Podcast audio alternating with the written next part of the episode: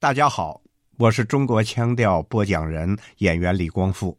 您现在收听的是《中国腔调之锦绣丹青》。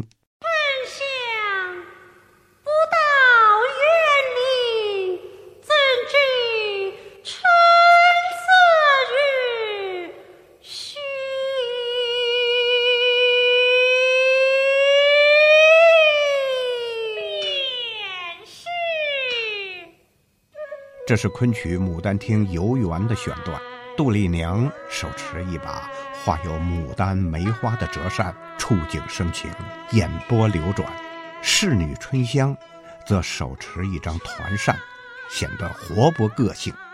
懂门道的人会发现，这些图案形态各异的扇面对于戏剧中人物性格的塑造有着非常巧妙的辅助作用。扇面是国画小品的一种形式，也是书画艺术传播的独特的载体，历史悠久。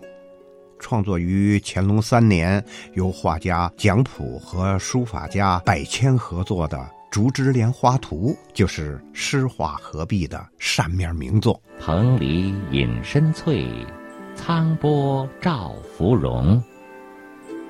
空香清人心，正气信有宗。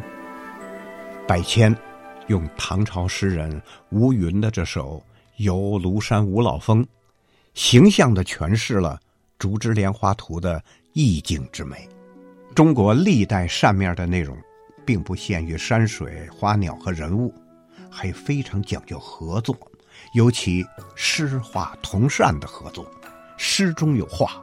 画中有诗，这也是中国文人墨客最擅长的创作手法，而他的创作之难，就在于尺幅的限制。画家盛名。嗯，扇形不如方形或者长条好画一些，因为扇子呢，它的形状呢是两个弧线嘛，出现了四个锐角的这个角度，在这个处理的时候呢，就这个四个角非常难处理，因为特别是我们中国传统的这个视觉习惯，角的尖锐的东西总给人感觉不太舒服，而恰恰这里面在弧线。延伸的那个突然收住有个角，每个角的布局是怎么样，都要有有一种平衡感。八仙里呀，左儿八大洲啊，咿呀喂五色那颜料摆得现成。扇子放在了桌面上，仔细想不消停，画出北京一座城。哎呦，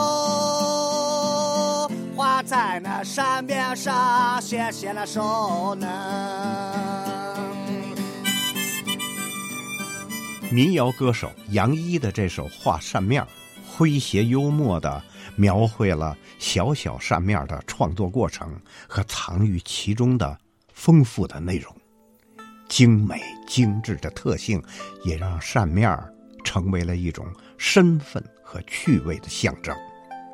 男人有男扇，女人有女扇，或佩挂在身，或藏于袖中，或掩嘴微笑，是生活的道具，也有交流的意义。呃，可以说这些文人什么，他很讲究的，他不可能带一卷这手卷到了你面前就你给你打开去吧。他可以扇子本身感觉是自己用的东西嘛，是吧？有同号的时候随意中就可以。中国人很含蓄的嘛，而呢他又有这种交流的欲望，所以拿把扇子很适合各种场合。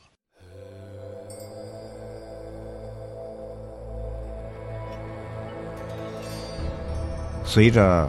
古丝绸之路的开辟，东西方的文化贸易往来频繁，欧洲人从中国学到了做折扇的技术，进而改变为宫廷羽毛扇，还有了其他很多形式的演变。但无论古今中外，这蕴含了丰富文化内涵的精美的扇面艺术水准与价值都愈发的凸显。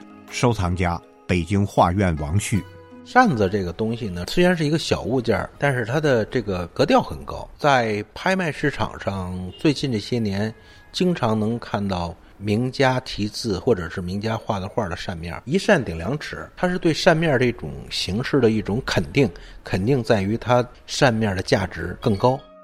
中国画一向有以尺论价的习惯，扇面画对画家的功力要求更高，这也使一般书画家视若畏途，不敢随意染指，咫尺千里，小中见大。这也正是扇面画的精妙、魅力与价值所在。